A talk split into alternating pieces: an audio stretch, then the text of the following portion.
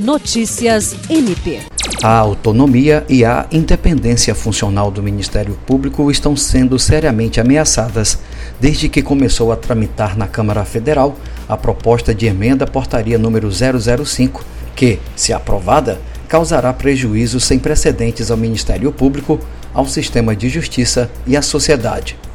Como parte de uma série de mobilizações que representantes do Ministério Público Brasileiro estão promovendo em todo o país,